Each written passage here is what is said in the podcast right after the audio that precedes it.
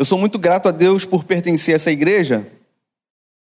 E de fato eu me sinto muito privilegiado por ter encontrado aqui uma comunidade de fé tão acolhedora, uma comunidade de fé relevante e que, acima de tudo, está comprometida com o ensino das Escrituras.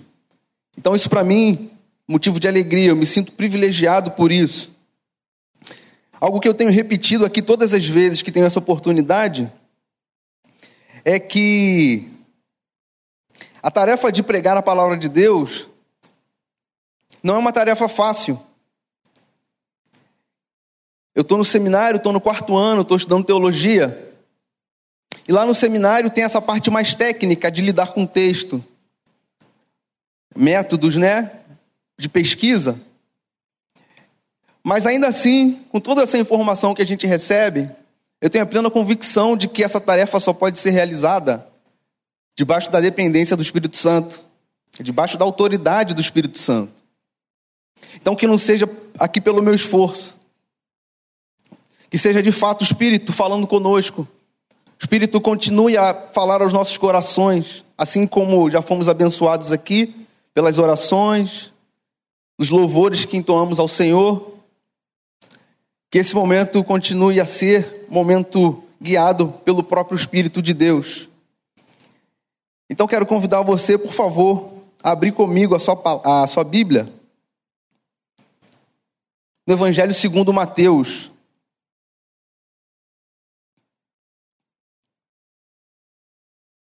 Hoje de manhã, o presbítero Gouveia usou uma expressão aqui, eu achei interessante. Ele disse: Você que é de aplicativo, aplique então. É, Mateus capítulo 11, do verso 28 ao verso 30. É um texto conhecido, creio que a grande maioria aqui conhece esse texto. Palavras de Jesus, ele diz: Vinde a mim, todos os que estáis cansados e sobrecarregados, e eu vos aliviarei.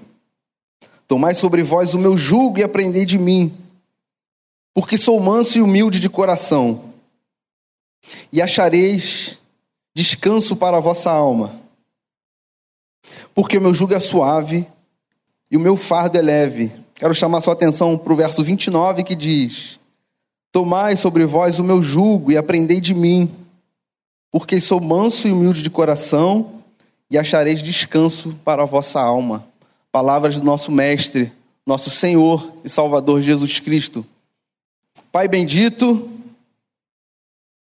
diante da tua presença nos colocamos, nos apresentamos, rendendo graças a ti, honra e louvores, porque reconhecemos o teu amor sobre nós Reconhecemos que a tua boa mão está a todo instante sobre nós. Muito obrigado, Pai, por esse momento. Que o teu Espírito Santo esteja abrindo os nossos corações, a nossa mente, para que a palavra produza frutos em nós. Esteja conosco, continue a conduzir, Pai, esse encontro. É a oração que a gente faz, gratos por tudo. Em nome de Jesus que oramos. Amém. Eu tenho tido ao longo desses últimos anos, aqui na igreja, algumas experiências caminhando com pré-adolescentes e adolescentes. Você sabe que essa fase é uma fase né, agitada na vida deles. E poder compartilhar a palavra de Deus com eles e ver que eles estão crescendo e amadurecendo na fé, traz sempre à minha mente a lembrança do momento em que o Evangelho deixou de ser para mim apenas uma história que eu ouvia, apenas algo, uma narrativa que eu tinha contato quando ia à igreja, mas tornou-se algo real. Caminhar com eles me faz lembrar constantemente, diante de algumas conversas que eu tenho com alguns, esse momento em que, para mim, o Evangelho deixou de ser uma história e se tornou algo real. Não apenas algo real, se tornou algo real. Na minha própria vida. Eu me lembro muito bem desse momento. Esse, é, o Evangelho se tornou real e trouxe para mim significado e sentido para minha própria história. E o texto que nós lemos, Jesus dizendo: Vinde a mim,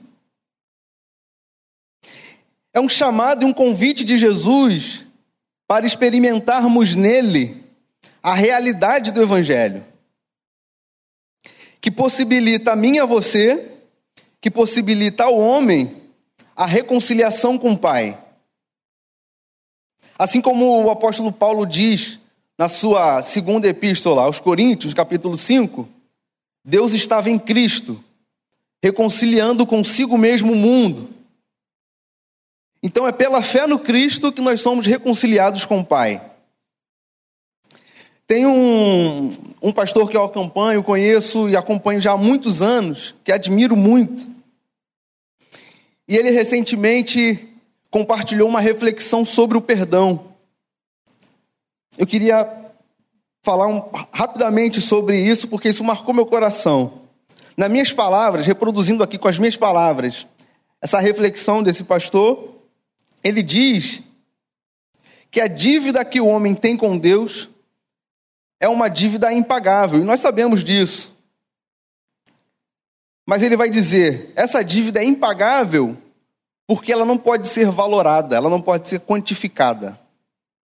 Então, nada que o homem faça resolve essa dívida. Nenhum esforço humano paga essa dívida. Mas ele vai continuar e ele diz assim, ó: Uma dívida que não pode ser valorada, só pode ser perdoada.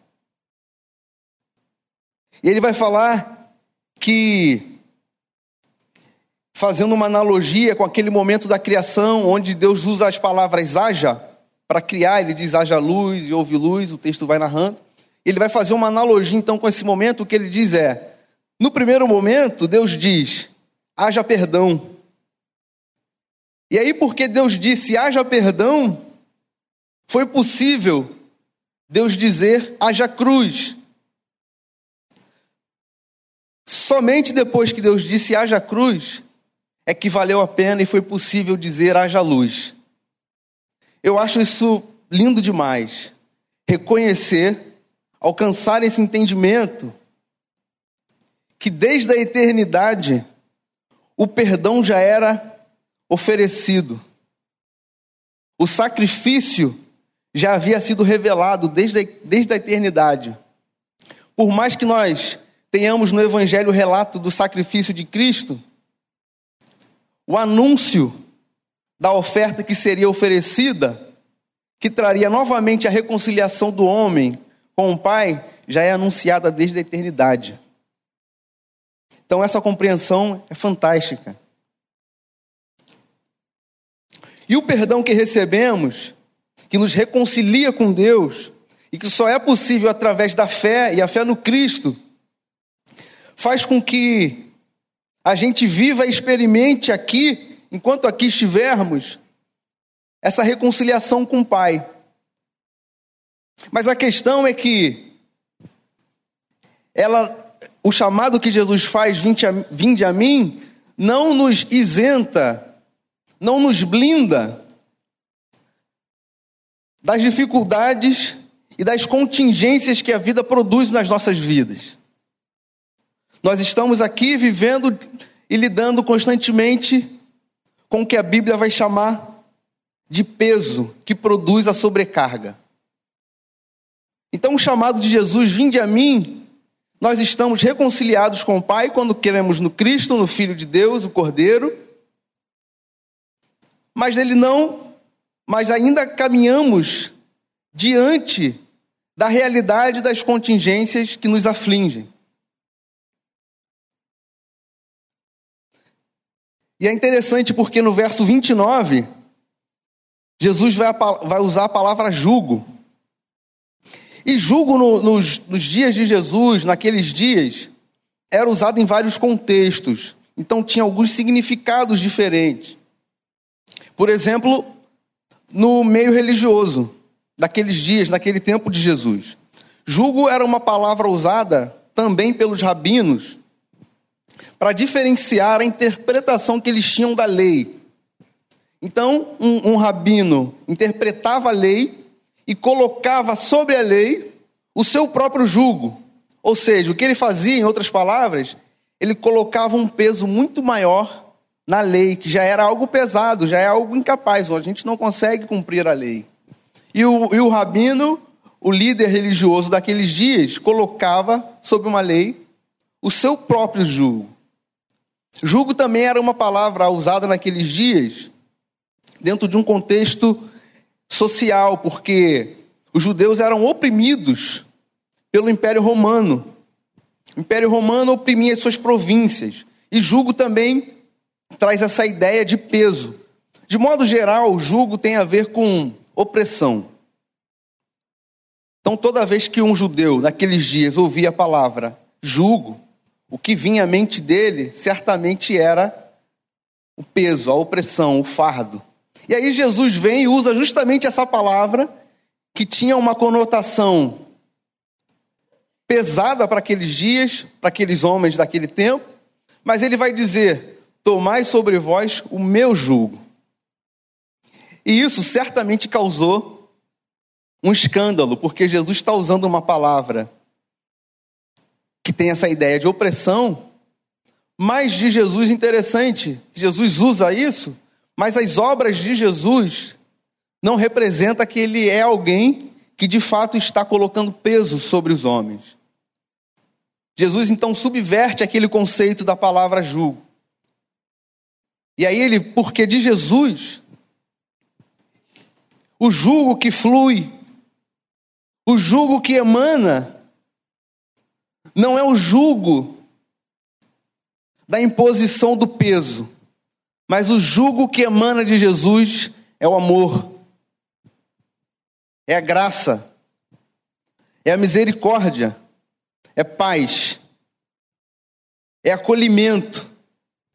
Então Jesus subverte o conceito daquela palavra e ele faz esse convite para os homens: Vinde a mim, todos vocês que estão cansados e, e cansados e sobrecarregados, porque eu vos aliviarei. Tomai sobre vós o meu jugo então, o convite de Jesus, o chamado que Jesus faz, não é um chamado que nos blinda, que nos tira ou que nos coloca numa zona de conforto. E se a gente for pensar a partir do, da, da leitura que é feita nos nossos dias, é muito comum ouvirmos o, o seguinte discurso: Confesse a Jesus, creia em Jesus, logo você terá uma vida sem dificuldades.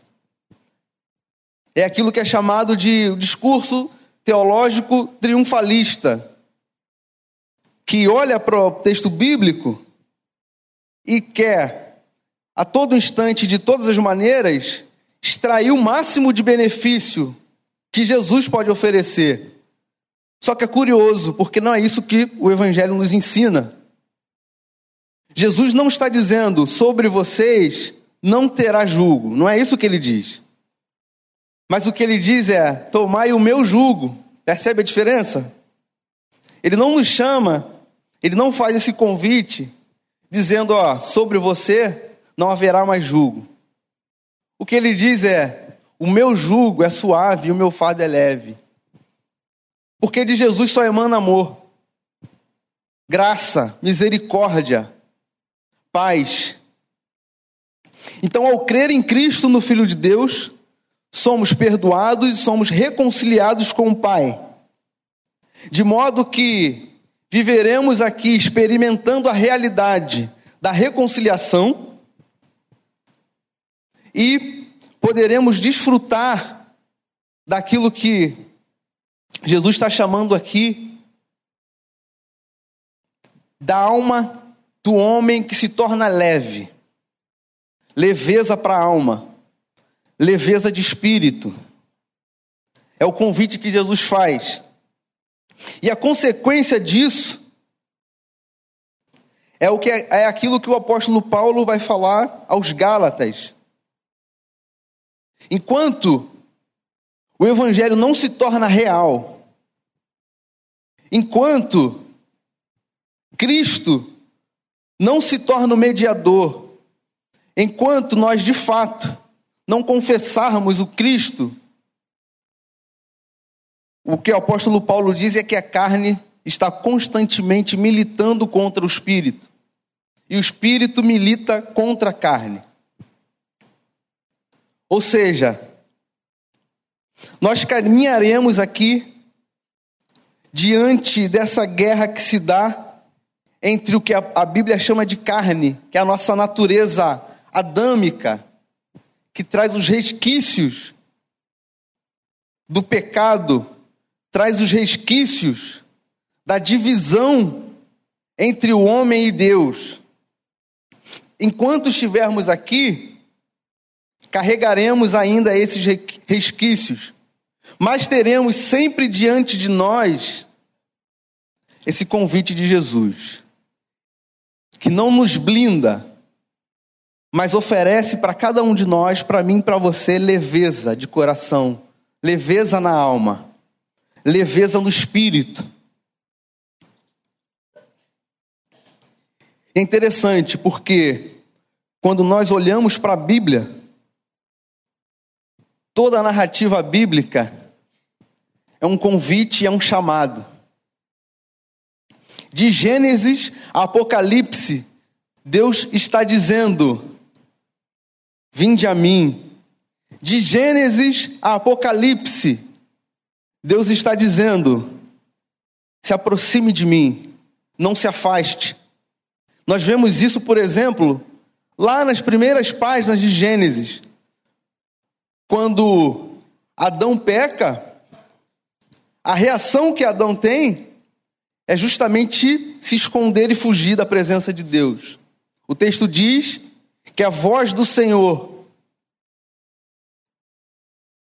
chegou naquele lugar, no jardim, e aí a reação de Adão foi justamente se esconder porque ele havia pecado. Ou seja, a realidade agora do homem passou a ser a realidade da fuga, passou a ser a realidade de se esconder de Deus.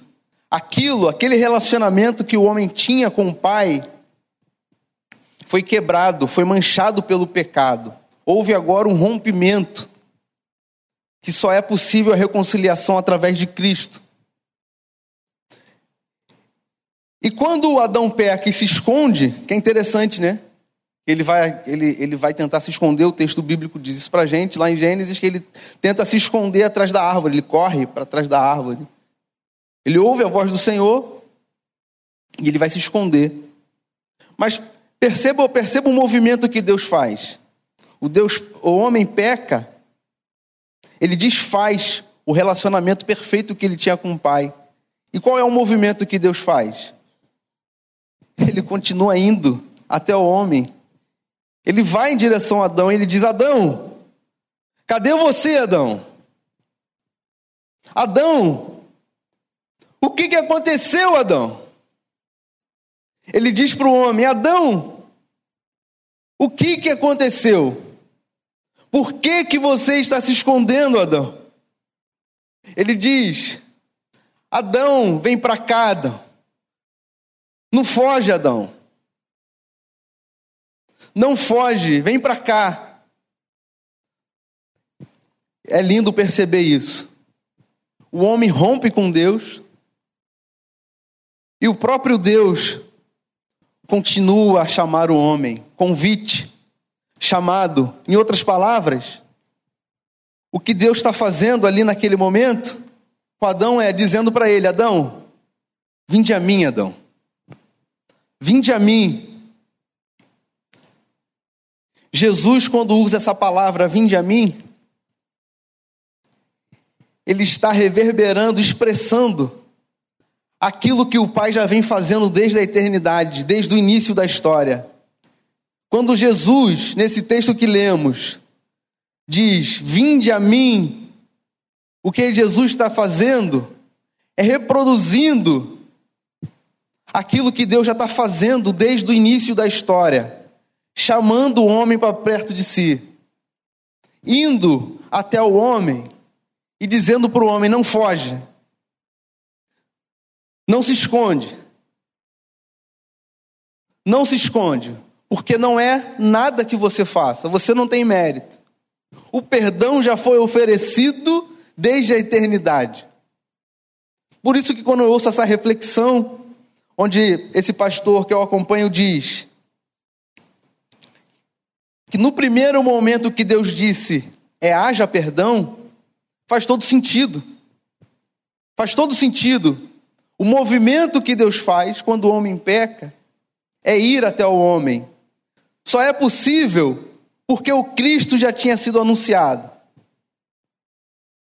O Deus plenamente santo, totalmente santo, só pode restabelecer a sua comunhão com o homem por conta do sacrifício de Cristo,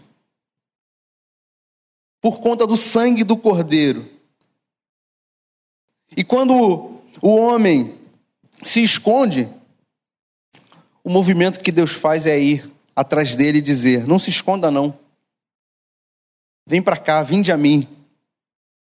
Lá em Apocalipse, último capítulo de Apocalipse, capítulo 22, a Bíblia começa com um convite: Adão, cadê você, Adão? Vem para perto de mim.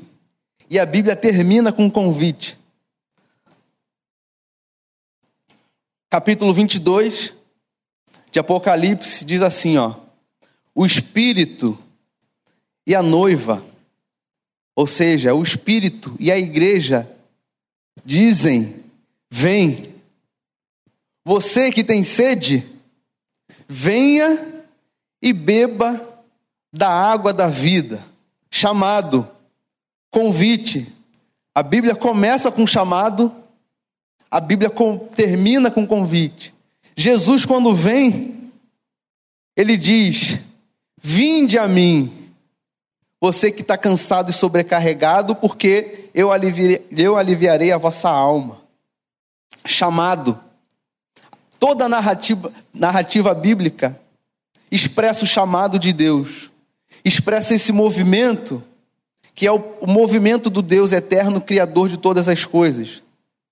O santo, o pleno, o justo aquele que não há sombra de dúvidas, de variação. Esse Deus diz para mim e diz para você nessa noite: Vinde a mim, não foge, não se esconda da minha presença. É engraçado porque toda vez que a gente peca, qual é o nosso movimento? Interessante isso, né? É o mesmo movimento de Adão. A gente peca e a gente, não, não vou orar agora não. Deixa para orar daqui a pouquinho, que agora o negócio está feio aqui para mim. Não, não vou na igreja hoje não. Eu hoje não estou. Que a nossa consciência pesa, né? O Espírito está aqui dentro pulsando e faz o que, eu, o que eu mencionei, o que o apóstolo Paulo diz. Que eu citei o apóstolo Paulo dizendo. A carne está militando com o espírito, o espírito milita contra a carne, porque são opostos entre si. Essa guerra né, que a gente vive. Mas é só quando nós cremos no Cristo, só atendendo a esse chamado, só confessando o Cristo como Filho de Deus, como Cordeiro, que possibilita a mim e a você a reconciliação com o Pai só quando o Evangelho se torna uma realidade, deixa de ser apenas uma história, é que nós podemos desfrutar da presença de Deus.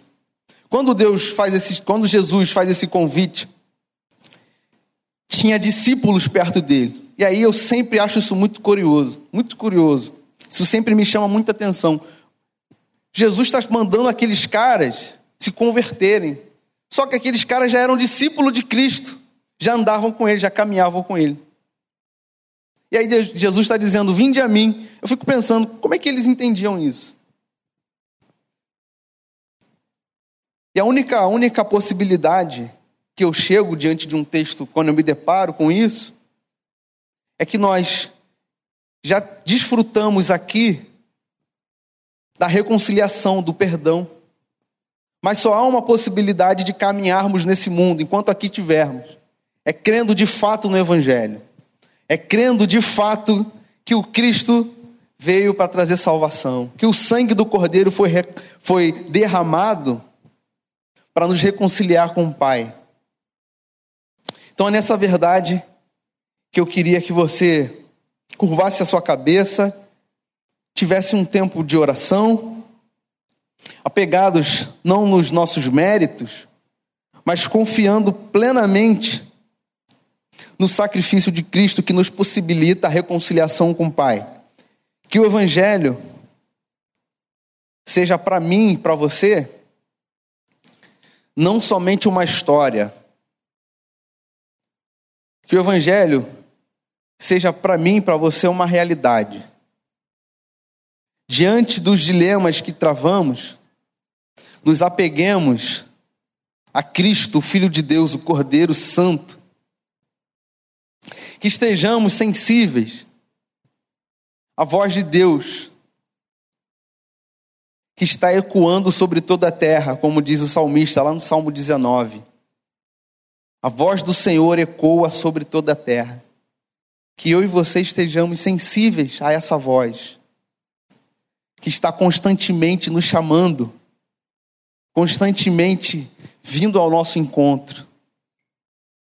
Que isso seja uma realidade cada vez mais intensa e vivida por cada um de nós fazer uma oração antes de cantar um outro louvor. Deus, nosso Pai, apegados no mérito de Cristo, nós nos apresentamos a Ti, Deus. Colocamos as nossas vidas diante de Ti, não porque fazemos alguma coisa que possa pagar a dívida, mas porque entendemos que o perdão já é nos oferecido desde a criação desde a eternidade. Obrigado porque o Senhor continua nos amando, mesmo quando nós nos rebelamos contra Ti, nós nos escondemos, nós fugimos.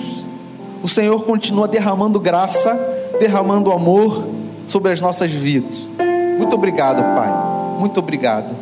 Nos encha cada vez mais do Teu Santo Espírito, para que a gente tenha uma vida cada vez mais que honre ao Teu Santo Nome, para que a gente expresse cada vez mais o caráter de Cristo enquanto aqui estivermos, Deus. Muito obrigado por esse chamado e por esse convite. A gente ora assim no nome do Cristo Jesus. Amém.